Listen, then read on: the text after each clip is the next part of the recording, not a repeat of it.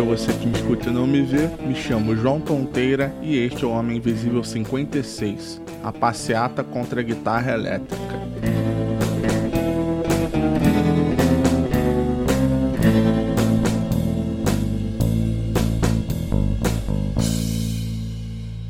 Ela foi criada com o nome de Passeata da MPB, mas ficou mais conhecida como Passeata contra a Guitarra Elétrica e ela aconteceu em 17 de junho de 1967 em São Paulo e ela foi liderada por Eli Regina e ela tinha o apoio de Jair Rodrigues, Zequete, Geraldo Vandré Edu Lobo, MPB4 e Gilberto Gil. O Gil dizem que só entrou nessa porque ele era apaixonado pela Elis na época, então ele não tinha nada contra a guitarra. E na época o motivo que deram para criar essa passeata foi que ela era para a defesa da brasilidade e da música de raiz brasileira contra a invasão da guitarra e os ritmos estrangeiros. Mas dizem que também existia um outro motivo na época que debaixo dos panos era a Record que estava organizando isso, porque ela tinha um programa com Eli Regina chamado Fino da Bossa e que estava perdendo a audiência para o programa da Jovem Guarda, que era com Roberto Carlos, com Erasmo e com a Vanderleia.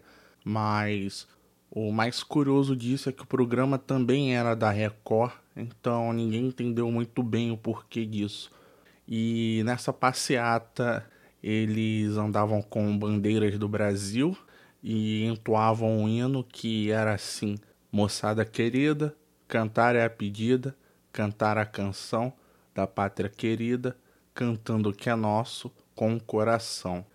E se você puxar pela memória, essa passeata deles parece até com as passeatas que têm acontecido nos últimos anos aqui no Brasil, que são passeatas organizadas por cidadãos de bem e eles vão vestindo uma camisa amarela de uma certa instituição esportiva mega corrupta e eles vão para a rua para proteger o que é deles e Brasil acima de tudo.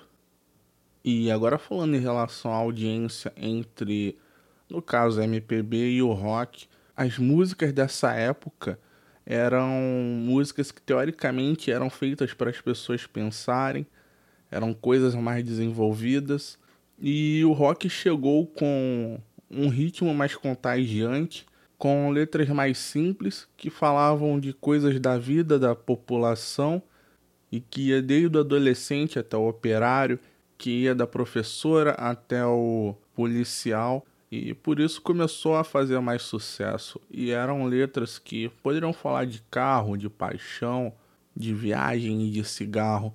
E sem falar que música é ciclo. Então, sempre vai ter um estilo que vai ser mais popular durante uma época. E lendo sobre música, eu já vi muito disso.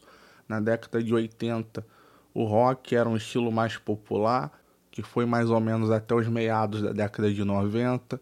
No começo da década de 90, teve a explosão do sertanejo.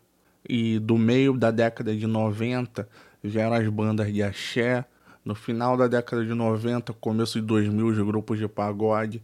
E os estilos foram mudando, foram variando. Até que hoje você não consegue ter um estilo que vai arrebatar a população inteira e que vai tocar em tudo que é tipo de rádio.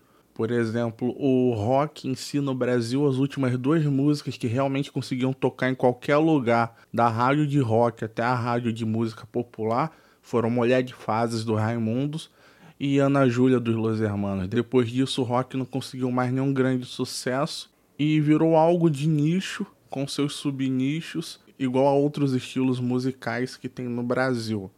Mas voltando na passeata contra a guitarra elétrica, depois dela acontecer, ela virou motivo de chacota no meio musical e hoje tem um monte de gente que se arrepende de ter participado dela.